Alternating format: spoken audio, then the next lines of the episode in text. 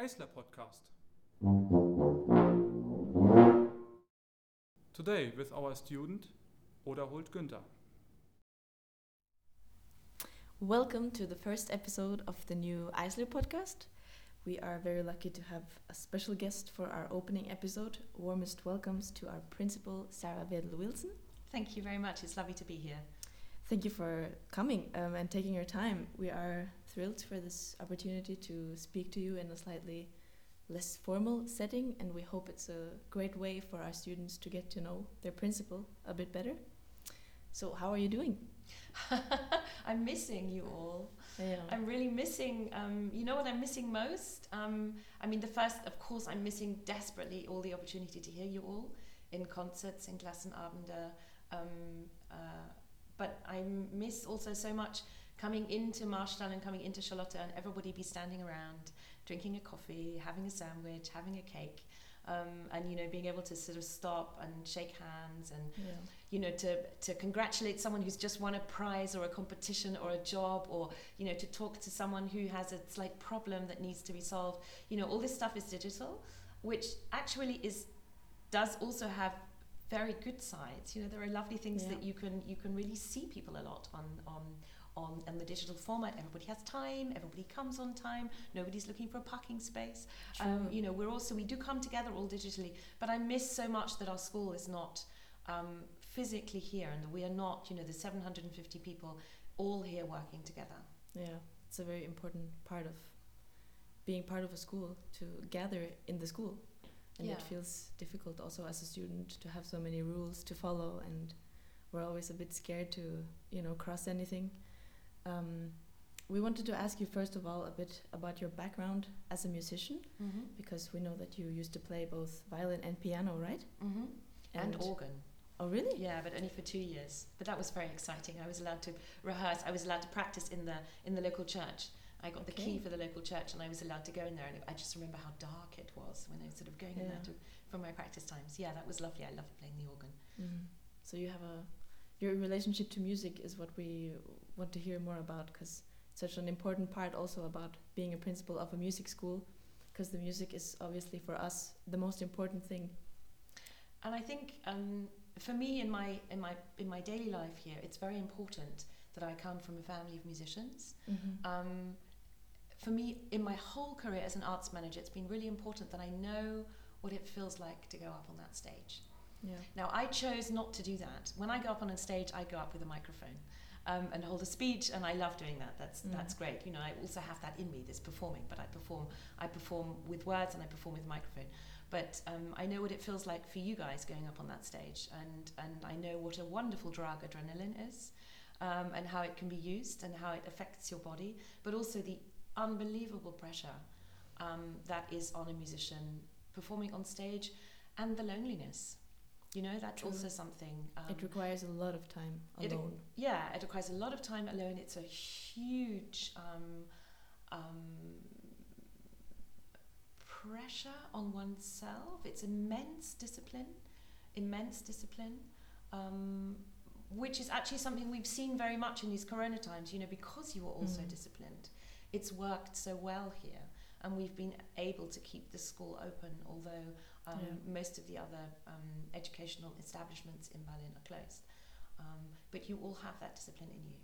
Um, so, but to go back to my own background, because that's what you asked. So, my parents are both musicians. My mother is a clarinetist, and my father um, is actually a viola player, but he trained at the BBC um, for Radio 3 as a sound engineer. So, Oh. he always says to me he had the most amazing career. He was in the BBC for 40 years, and he did all the recordings for the Amadeus Quartet, for instance. He was their preferred sound engineer. Um, he knew them very well. Um, and and I spent my childhood basically with him at the dress rehearsal of the Proms. The BBC Proms is the biggest music festival in the in the UK and takes place in the Royal Albert Hall, which is a huge hall which seats seven thousand people. Um, and I, I was able to go along with him as a kid. So I spent all my summer holidays listening to you know the greatest orchestras and getting to meet the artists, getting to meet the soloists. Um, and I thought for a very long time that I was going to be a violinist. Um, and at some point, I went to a very academic school, Mm. um, and there was a lot of pressure academically. And at some point, I started to learn German. Um, and I was so good my German that they said to me, which is very funny, but they said to me, "Oh, but you know, you could get a place in Cambridge." Um, and so I started to switch slightly, and I thought, you know, actually, it's wonderful to have music as a hobby. Um, and so I was still playing the violin a very lot, but I was also working ac- academically. And then I went to Cambridge, and of course, Cambridge as a university is absolutely full with musicians. Mm. And so you get to play all the time. There are concerts to be played all the time. Every college has its own orchestra, its own choir. So I was like making music much more than I was studying Goethe and Schiller, which is what I was supposed to be doing in Cambridge. I kept on getting into trouble. Um, but um, so that's that's very much the background where I come from. And of course, when I left Cambridge, I sort of thought, well, um, I can't imagine not having music part as part of my life. Uh, and so I made that decision to become a music manager.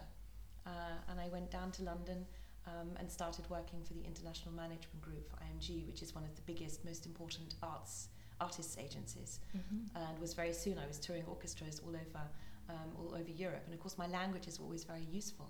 Yeah. Um, and then I got a job in Salzburg um, and started working for Sándor Végh and the Camerata Salzburg, a fantastic chamber orchestra.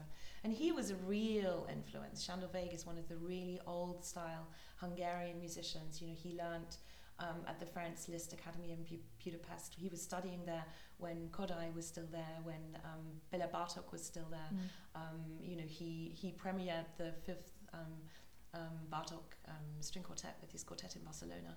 Um, and that was a wonderful time when I really, that was maybe the time when I started realizing what it is to have musical traditions that are passed down from one generation to the next generation and how important it is that we, um, that we look back as well as looking forward. Yeah. Um, so I'm basically I'm I'm a musician through and through, and I can't imagine ever doing anything else. And it's wonderful to have that accompanying me in my daily life at the Eisler. Yeah, it's great to know that you have a such a background, and it must be special for you also to take such part of it from a different perspective. I think it's really important for me as a principal to know what your lives have been like before you come to the Eisler. Mm. um, because um, for someone who comes comes to study music, you know, this is a journey that you've been on since you know your for the string players and the pianists often use since, since your fifth. Some some people since their third year of their life, Since Um, we can remember, that's all we can remember actually. and it's all you've ever done. And you Mm. have also had enormous discipline during your school years, practicing and also um, you know having your schoolwork. Um, and that is something that um, is very special to studying music. You know, you're continuing your journey. Yeah. You're not starting your journey with a new subject at university, which a lot of people are. So it's very much this to get this transition period. yeah. Um, of course, it's so exciting to arrive at music college and suddenly, you know, you're allowed to play your instrument all day. yeah. Um, and of course, that's a huge, that's a, a huge thing to realize from my position. It's also quite frightening, I must say, to because we all come from such different places and you know different languages. Everything is so different when we meet at school, and I think it's the wonderful thing about moving to a new place is that of course you experience a lot of new things, but you also see what you had in a very new perspective and. Um, to be used to having your spot and be comfortable to come to this brand new place with so many great musicians and instrumentalists, and the level is so high, and it's really quite a challenge, but also a great opportunity. And it's been extra challenging now that everything has been online and it's even been closed for some time. And I think it's kind of a inevitable topic to talk a bit about this pandemic and which experiences you've made and what's been mm, most difficult and what's been actually good that has come out of it because you also mentioned that a lot of things have become more available and um, reaching people and making people come on time it's there's a lot of things that we can actually benefit from and bring into the hopefully brighter future that is hopefully soon coming It's, I mean, every crisis um, has a seed for good change and for good development. Um, and from an administrative point of view at the school, there's an awful lot that um, needs to be improved. Um, there's a lot that we've been able to do that we wouldn't otherwise have done. Um, but you know, a crisis is a crisis, and this pandemic has been a huge crisis for, for all of you. Mm. Um, and uh, you know, I think th- the most important thing for me, the moment we closed, was to make sure that you were all able to practice somewhere, because you know that sort of uh, initial, uh, you know, classes can't take place, and the start of term was changed from you know the beginning of April to the twentieth of April. Um, but the, actually, the most important thing was to be able to practice, and um, it, sometimes it's hard to make politicians understand um, Yeah. you know what it is and what it means to be a music student and, and what you guys need.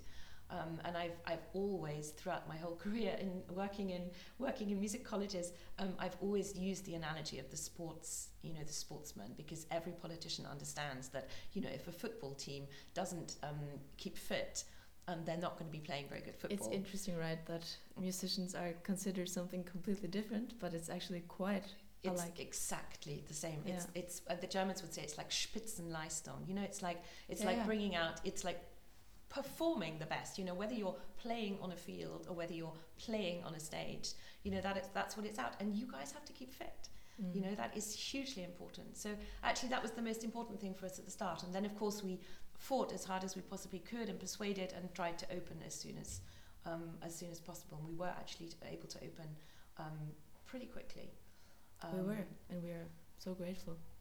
but of course I worry about um, you know those of you who aren't here Mm. um, you know, we know that there are colleagues who are stuck in countries where they can't leave, you know, like um, um, Iran or Israel or Venezuela. Um, you know, of course, there, there are three countries which are politically in a difficult situation um, or have a very difficult situation with the pandemic. At the start, it was our colleagues in Spain and in Italy. And we know that there are still a large number of Chinese students um, and students from the rest of Asia who um, have difficulty because there are so few flights and because the flights that there are are so ridiculously expensive. And then, of course, I know that a lot of your parents are worried about you coming to a big city. Berlin is a huge city. I mean, it's It only the third of the size of my home in London, um, which is over 10 million, but Berlin is still 3.5, 3.6 million people. So, you know, that's a big city. So, of course, there is a certain danger. Um, which you don't have if you're living in a in a in a in a small in a small village somewhere or in a smaller town. Mm. So those were things that also we spent a lot of time thinking: how can we help you? How can we support you all? Um, uh, you know, we had also um, not a small number of, of, of you who had huge economic financial difficulties, um, Yeah. and I'm really impressed and really grateful that the ASTA and the um, um, friends of the Eisler managed within 48 hours. Um, to set up Corona Care. Crazy. Yeah, and it's that was fantastic. I mean, that was just so unbureaucratic. You know, I fight here very much the bureaucracy, but that was completely unbureaucratic, um, and that so much money could be gathered. Um, and we're still, you know, we're still supporting people. There are some of, of your community um, who are in great difficulties because you know the world is in difficulty. Mm. So some parents are in difficulties and are not able to support. And I know that a lot of you have earned extra cash by um, waitressing in bars or by selling programs at the Philharmonie. Um, so those things, those jobs, those little jobs have all disappeared. And also, of course, um, the concerts. You know, the music students have always had the possibility to earn money. Um, parallel to their studies, um, you know, by playing concerts um, all Yeah. over the place, and of course they're not happening. So, um, you know, we see very much. It, it's a there are very black days for me when I read the, um, um, I read the letters that the accompanying letters that people write for their Corona Care um, Yeah. applications, and I see you know what difficulties there are. But the great thing is that we're all you know we're all keeping our spirits up. Um, you know, we're all kind of supporting one another, and you know, it's gonna it's gonna it's gonna go by you know we're going to come out the other end of this tunnel we, Yeah. we're already starting you know there is now um, there are now vaccines um, that are being produced um, you know we are going to be able to vaccine the people in the population who um, are especially at risk um, and we're going to move through and of course then we have to face um, the big questions of you know how's the arts business going to start up again the Yeah. concerts the opera houses I was last week in the Deutsche Oper um, talking to my colleague there who runs it, and of course they've been closed now for so many months. Yeah. Um, and the artists, um, the artists fulfil a role in society. Yeah. um, you know, we nourish souls, and those souls have been have been dried and shriveled up like a little raisin or a little prune. um, you know, we need to inject what we do back into society and let society flourish. Yeah, and I don't think we receive as much focus as the other obvious things that most people, the majority of the people, see as entertainment. Yeah. But it's, as you say, takes so much work also to stay fit. And another side of this that we have not been able to go to school and we haven't been able to see each other and take part of our our friends' um, everyday lives as musicians it's also of course affected the social community feeling. And i think it's already before the pandemic it's special at such a school where it's um, very individual and also quite competitive. Um, and i wonder if you have any thoughts on how we could um, make this situation a bit more as a community even in these times because of course the situation has affected this even more and it's made it even more difficult to feel like you're part of a, a school family. Well, I think this um, podcast that you're starting, and there's going to be a whole series um, of episodes. Of course, that's a wonderful way of us, you know, communicating yeah. with one another, talking to one another. Um, it's also, um, uh, you know, the the Facebook pages, the Instagram pages. We've been trying to keep the community together um, by social media. And of course, that's one of the main ways that we have of communicating with one another. Um, you know, it's really important to, you know, not to put out press releases, but to put out stuff that's happening and, yeah. and um, hope that, you know, we will continue to inspire one another, even though it's only digitally at the moment. Yeah. And it's, it's great that, you know, we've, we've had various sort of Eisler Lab um, things going on, um, you know, whether it's the webinars that have been happening um, whether it's um, you know individual streaming that people have been doing. Um, I've just we've been given a certain amount of digital money from the government um, for in these times for the digital transformation. But of course, I mean the Eisler was like we had one foot still in the Middle Ages. Mm. You know, and I mean, uh, you guys know, especially our, our Wi-Fi is an absolute catastrophe. Um, yeah you know this is, i'm sure you've got this on your list to talk to me about and this I is mean, one of the things that keeps that me awake very because because I'm I'm I'm not in the process, you know, and I have understood after being here that things take time and there's a lot of different people that has to be involved and so it's easy to think that oh can't they just get a Wi-Fi, you know? Mm. But I have a lot of understanding that it's not it's not that easy. The interesting thing is I have um, digital meetings um, all the time with people all, all around about, you know, whether it's the orchestras who sit next door or the concert halls um, and it's a real problem in Old Berlin. Um, you know, I mean, we have these beautiful buildings. Marstall is an incredible building yeah. to have a music school in. Um, but, um, you know, those are really, really old walls. Um, and when it was renovated for us, um, I think, you know, Berlin is a, is a great city that's still kind of trying to keep up yeah. with the reputation that an international city should have. Um, and there are a lot of things about this city that are completely dysfunctional. Yeah. Um, and one of the things is that we have absolutely no plans um, of any of the, the, the cables um, in Marstall. So we've been running around, you know, testing and putting up extra repeaters and routers, and, and it's, it's, it's just an almost impossible job. So we're kind of starting to work now with mobile um, cubes, you know, individual internet hotspots and all mm. this sort of stuff to enable you people to um, actually take part. And of course, this is one of the really hard things at the moment is that you're switching constantly from um, a lesson, an individual lesson um, on your instrument, um, um, to digital classes. Um, and it's great that actually music theory has been working so well. On a digital session, I'm really grateful that the colleagues sort of you know changed that immediately, switched. Um, but for that, in order to take part, you need to have Wi-Fi. Um, so I know that's a real yeah. that's a real problem that we are continuing to to to address. And as I say, it's a problem with the whole of Berlin. Yeah. What is a typical day at work for you? we wanted to ask because you know there's so many things to do and to take care of.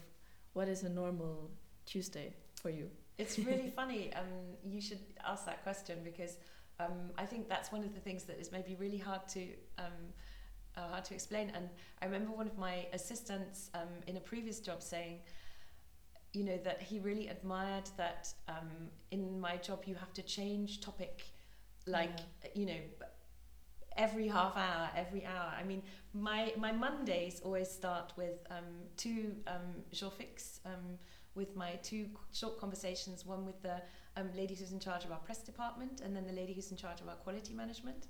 Mm. Um, and then it goes on and on. Today we've just had our Krisenstab, which is the crisis management Yeah. team, um, discussing the latest um, um, developments and um, what we need to be looking at. Um, we've just started a, um, um, a production of the Echo Ensemble today in school. And um, we've actually tested all the 22 members of the ensemble this morning for Corona before they started. Oh. That's the first time we've done that um, in the school because it's the first real ensemble um, that's taken place. So we were discussing that. Um, then I went um, uh, into there to another meeting. Now we have this lovely interview. Um, immediately afterwards, we're talking to the Personalrat, so the, the personnel, um, so um, uh, the personal committee, looking after the interests of the staff who work here. Uh, then I have a meeting with the Senatskanzlei, with the local government. Um, then we have, um, which is very exciting, they're always lovely meetings, with a new professor, um, talking about Ah. his um, negotiating his contract details. Um, and then at the very end of the day, another of the um, uh, presidents of um, one of the institutions, universities in Berlin, is coming to see me for a chat. Um, and in between, there are all sorts. You know, the phone is kind of going, um, going wild, um, and people ringing up about their problems with um, some of the um, concerts that are happening, the internal class concerts next week. Um, you know, we're dealing with 100 and 100,000 things. But that's what I love. It's like being an acrobat, um, being an admin- administrative acrobat. You know, I'm sort of switching and jumping from one thing to the next, and that's what I find really exciting is having all these things in your head. Yeah. And and you know knowing that you there are some things that are you've got the sort of light a traffic light system in your head. So there are some things that are on green um, which are flashing at me. So I know okay I still have to check that that's been done and you know talk to the staff and get the individual information. And you know it would not work if I didn't have fantastic assistants. Yeah. you know, we have um, a great girl who's running our, our um, secretary um, office um, here. I have a wonderful assistant who kind of is able to read my mind um, and knows uh, to when to shoot off a quick email. She knows when to ring up and sort out something that's financially gone wrong, or a professor will ring me with a problem, a member of staff will ring me, and everything needs to be solved fairly quickly. Um, and I think that's maybe one of the most important things. Um, in my understanding of this job is to be visible. Um, Yeah. You know, it's really important that you all know that I'm here and that you all know that you can come with anything. Yeah. Um, you know, there is no problem that it's too small. Um, and um, sometimes I can solve things very quickly, Yeah. um, and that's great. And sometimes things take quite a lot longer. Yeah. Um, but you know, generally, um, it's it's important that we are um, all in a very flat hierarchy, and that we know that we can always grasp threads in other parts of the Hochschule and bring them together and carry on weaving. Because Yeah. we're kind of all in this together. Um, you know, our we're here because you are here. You know, this, the, the the teaching staff and the administrative staff are at the school because you students are here. Yeah. So you must always be the focus of our attention. So it sounds like kind of everything. you have to take care of a lot of different things. Yeah, Yeah, and meet a lot of people. Which but that's wonderful. yeah, it sounds Yeah. You have to love people. If you don't love people, you're in the wrong job. Yeah. and Um, you're actually quite privileged to be able to interact with a lot of different people nowadays. Because Yeah. we, as students, we are a bit, you know, forced to stay in our in our homes and in our rooms, and it's not so easy because what we do requires to go out there and show it to people. So this is something I still, as a musician myself, wonder when is this gonna change? Because we've been forced to question our musicianship on a quite brutal level suddenly and without had, any notice. and you've had a huge sense of loss. We have Um, I think I was talking to my sister yesterday on the phone who um, lives in England and she's a singer. Um, and she said to me, she said, You know, I've lost my identity. mm, I haven't been on a stage since January. I haven't been on a single flight this year, yeah. she said to me. Um, and you know she hasn't performed, and it's exactly the same as the true is true of you. You know, you are still studying, but you're performers, and and you normally you are out there every week on diverse stages and interacting with an audience. And I think that is one of the things that this this loss I feel so keenly for you that you know you can play online, you can play on live stream, um, but you can't share at the moment in the way. Mm. And to find a way of dealing that um, psychologically as a musician, as an artist, I think that has been one of the most difficult things, yeah. both for you and for all freelance musician, musicians. All musicians, also the orchestras, you know, even the orchestras in fixed positions, they've been playing, but they've been playing to empty halls since, Yeah. you know, the beginning of November here in Berlin, which is desperately sad. it's really you can no longer be passive that's what i find like you can because it's easy when you are a part of a school and you have to do things and i have to do that by then you know and suddenly things kind of go into a stream of but now there is no stream there is no flow to go with. And you've even the day has been empty for months for many of us. So it's been a crazy thing to kind of fill it yourself Mm. and still put meaning to practicing. Yeah, and to still practice well although there is no one on the other side waiting to hear you yeah, and it's such an absurd thing but i really hope that we can take it as something like if we could do it now we can do it even better when we actually have a stage again yeah. and i th- personally think i learned to take it as something that i can control Mm. more than just do it because I'm supposed to do it, which is a very positive consequence of a very, very difficult time. That means you've gained strength out of the situation. Now, I think that as musicians, um, you've been in a very good place to cope because of the discipline that I was talking about earlier. Um, Yeah. You know, you're used to um, having to divide up your day, make sure you have time for the large chunk of practice, make sure everything else gets done, um, you know, coordinate your next concerts, programs, um, travel, all this sort of stuff. So there's there's a there's a huge amount of discipline that is is required to be a music student and then to be you know a full-time professional musician. So i think that has helped you to a certain extent but it's just gone on too long. I think that's that's the big problem is that at the start of the pandemic in i mean the school closed on the 23rd of um, march. And i think at the start um, a lot of you thought great i've got time to practice um, uh, i can learn repertoire a lot of the professors were saying to me, you know, it's wonderful. I have all my class together on Zoom and we can talk about, you know, history, social history surrounding the pieces that we're doing. Um, one of the chamber music professors um, was doing uh, Verklärte Nacht by Schoenberg and he started talking about the poem, about Dehmel. Um, Mm. um, you know, people were talking about um, visual arts. You know, there was a lot of um, maybe periphery accompanying um, um, knowledge that ha- suddenly had time and had place. And that was great for six weeks you know? But we are now it's today it's the 30th of november. Yeah. um, tomorrow is december and this started in march. And we yes we had a reprieve in the summer but you didn't really have a reprieve for concert making. So we're still you know we're not in quite as, as drastic a situation as we were at the beginning of march but we're still in a in a situation of of loss. Um, yeah.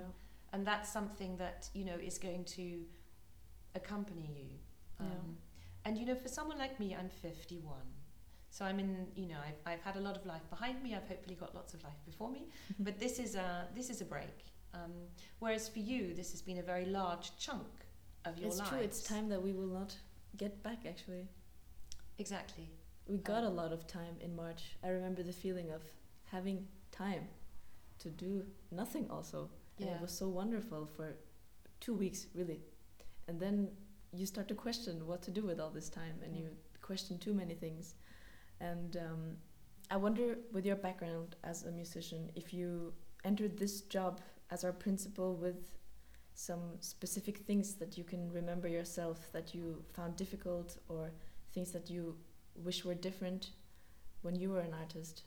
Um, do you feel like you now have the chance to directly change that here at our school? I think we need to um, be in a very constant dialogue um, with our alumni so the people who've just left us, who are starting out in the profession. Um, and in fact, at my inauguration last year, um, we did a great um, conversation on stage with Jonas Kemper moderating it with two of our alumni who we kind of Wow. brought back and said, guys, you know, what was great about the Eisler? Um, you know, what did we teach you that was, you know, has really helped you? There was um, Lukas Böhm, who's a wonderful um, um, percussionist and also has a professorship, and Byol Kang, who's a great violinist uh, and is concertmaster at the Deutsche Symphonieorchester here in Berlin.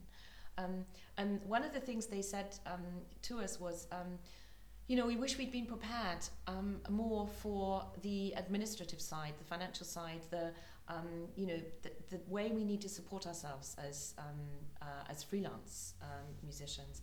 And actually, Byol was great because she said that um, she came in as concertmaster to an orchestra, and that she really wished that she had been um, supported more by the school in leadership qualities.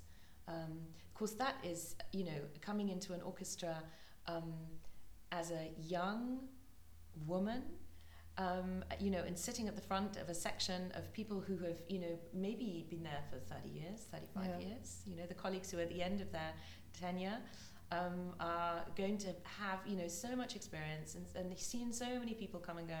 And to have that idea of, you know, how do you want to lead? Um, and I think that is a much wider topic um, here at the Eisler. And I mean, the, here I have my experience as an arts manager, um, knowing that um, while you're here, it's all about that Paganini Caprice. Um, and that Debussy sonata, and you know the, the the musicianship that you are being um, um, developing here. You know your individual personality that you are able to develop with the wonderful teaching staff we have. Um, and I'm thrilled to find you know such fantastic um, um, faculty members um, Mm. here. But I know that we also need to accompany you, and that's become very clear also in Corona, um, in business skills. Um, Yeah. That's something that I think personally is very important. And I think very often when you're still at the school, at the academy, um, one doesn't realize what one is going to need. Um, so maybe that's something we need to be talking more to our alumni about, and also including for them the possibility to come back, um, you know, in the first years of their professional life, come back to do, you know, various help courses um, um, here and and polish their skills. Mm. Um, you know, there's a lot that that there's a lot more to being a musician, um, and to carving out the career that you, that you want. Yeah. Um, you know, our job is to um, is to provide you with the education here that lets you spread your wings Yeah. and fulfill your own artistic ambition Yeah. and become the musician out there that you aspire to be, and also um, to have the impact on society and on the musical world that you aspire to. Um, and I know that we do that from a musical point of view, and I would like us also to be able to do that from um, from the periphery, from from from an administrative and, and business school point of view.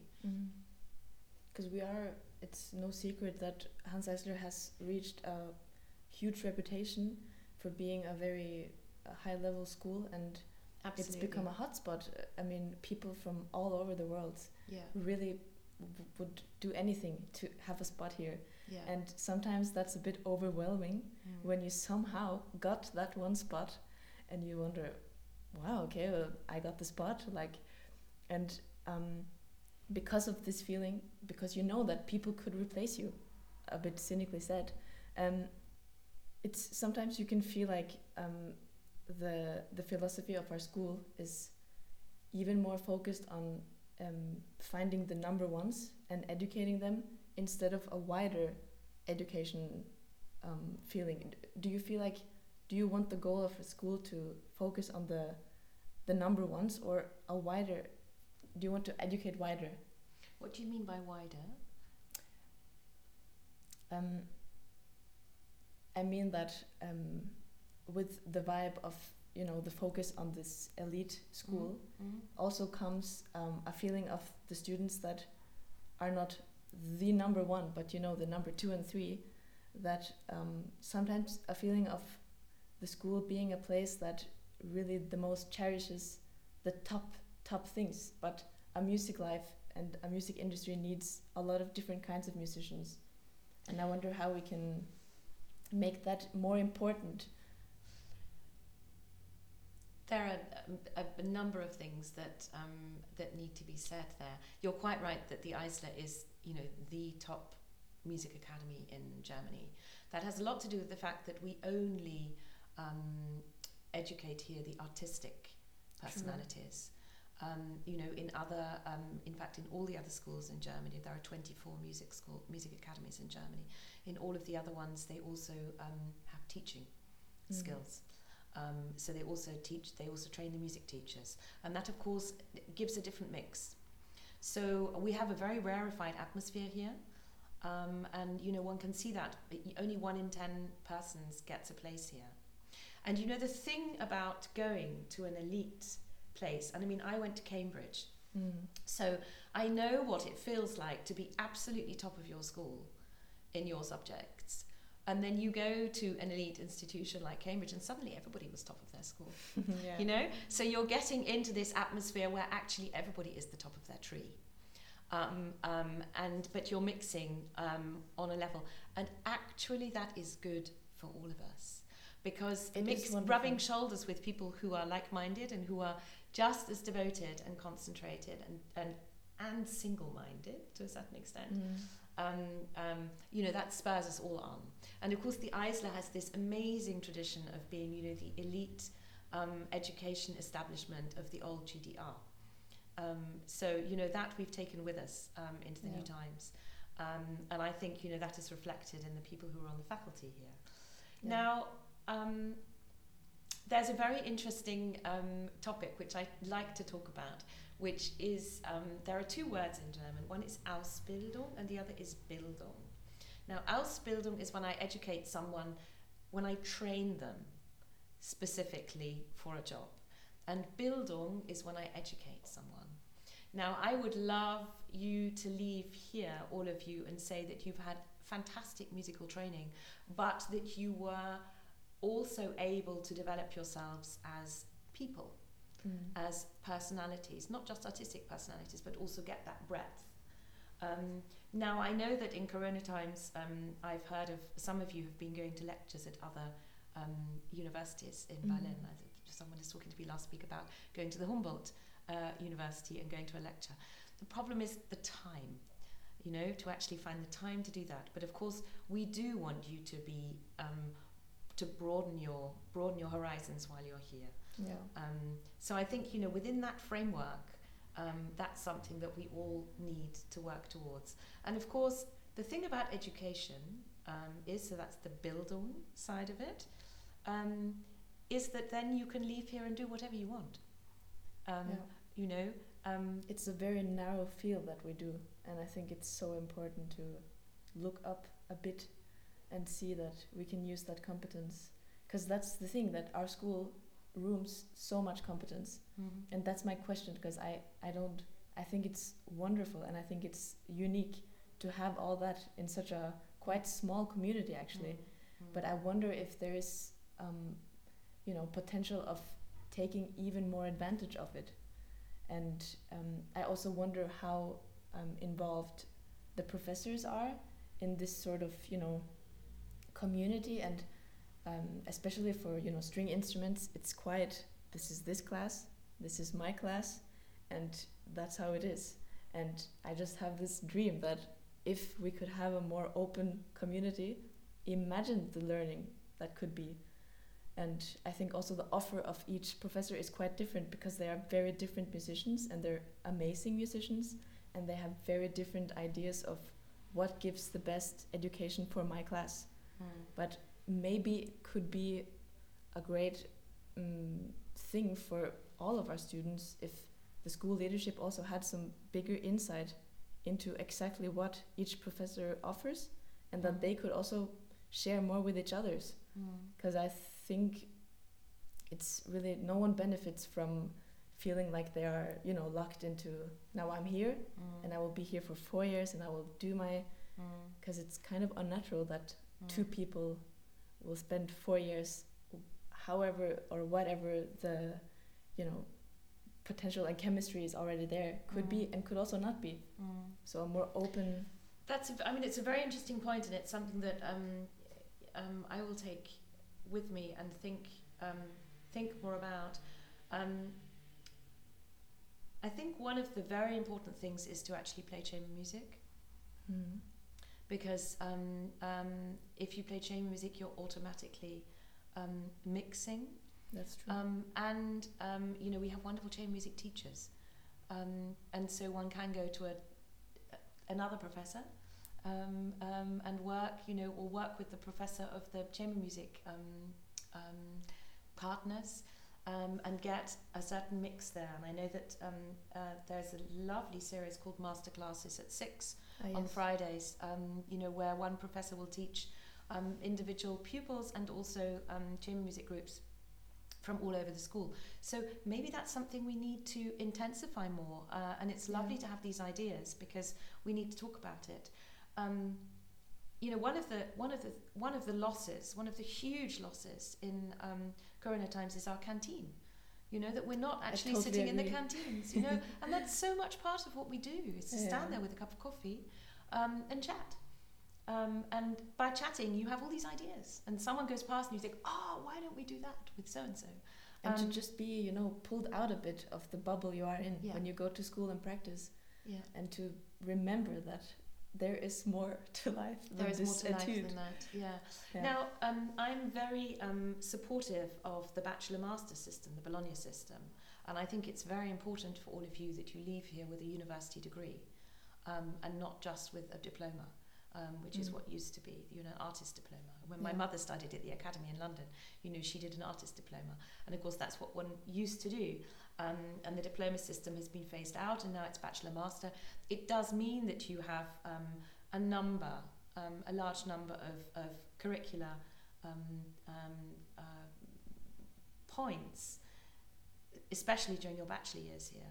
Um, but it makes you a much more rounded Yeah. um, person. That gives you the possibility to, you know, to delve into other areas and to think Yeah. more.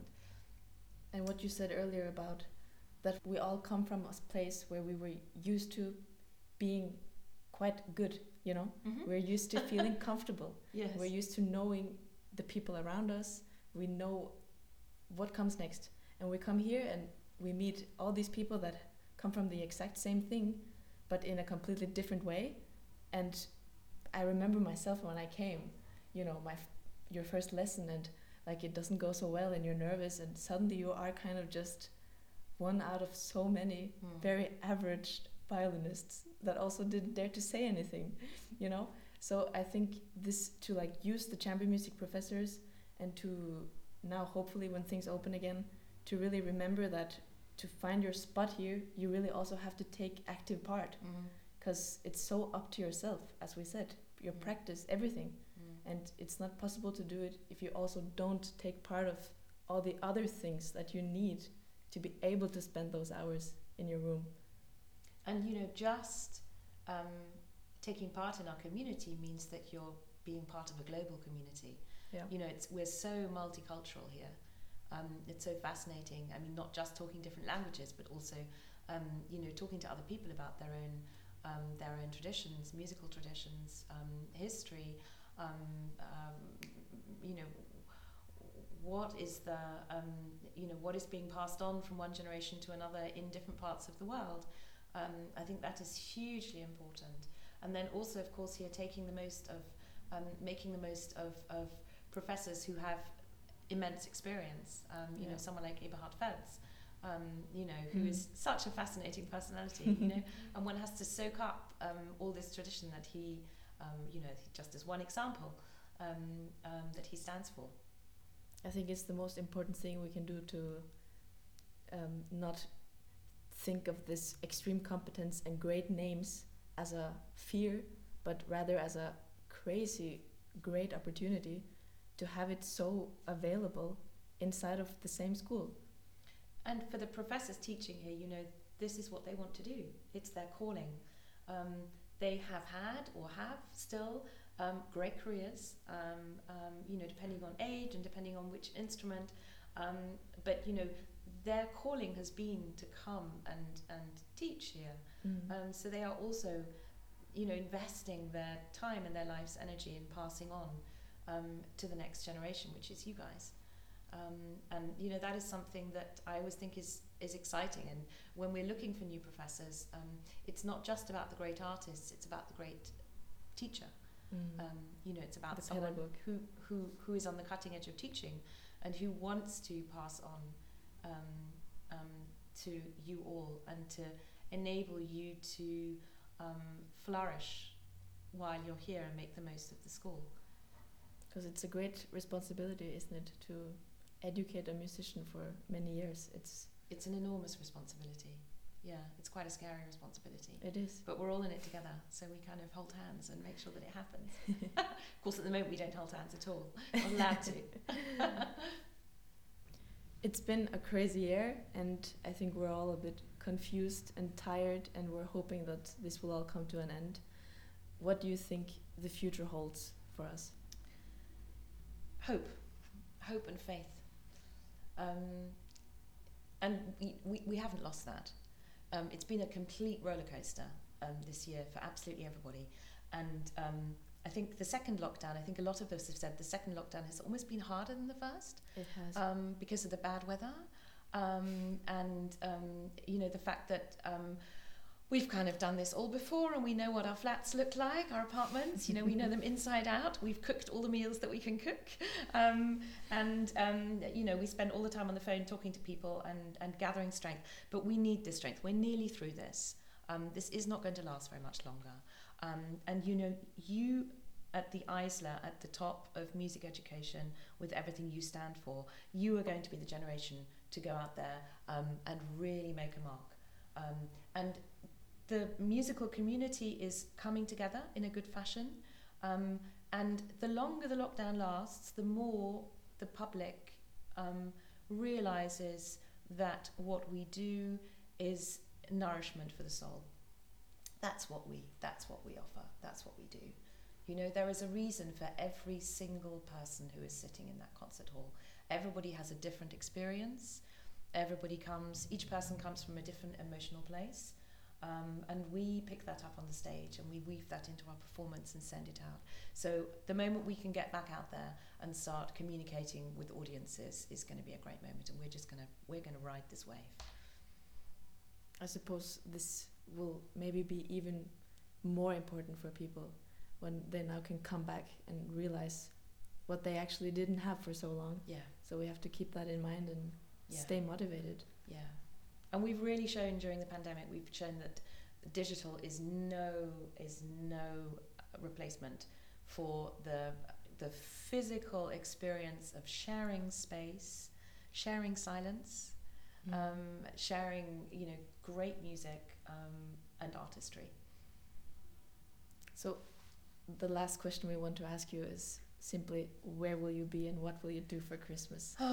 well, I um, have flights um, booked for London, where my family is, but I'm not going to be able to go, Oh. which is really sad. It's like sad for all of us. Um, I haven't seen my family for a whole year.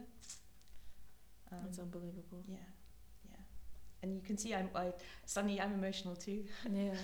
Um, no, so so I, I have I have lots of um, very dear godchildren and families who who um, uh, I will spend time with, Mm. um, and you know hope.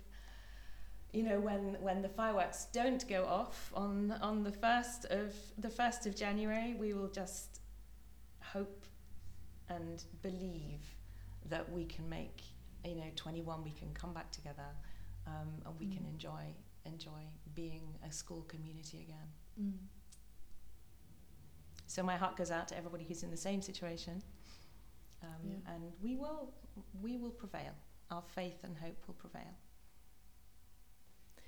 We want to thank you for listening to this episode, and I want to thank you, Mrs. Wedl-Wilson, for joining us. It was a pleasure to talk to you, and I'm optimistic for what we have ahead. Wonderful. So we'll all be also optimistic together. It was lovely to have the opportunity to talk to the students. Um, thank you so much for inviting me, and all the best.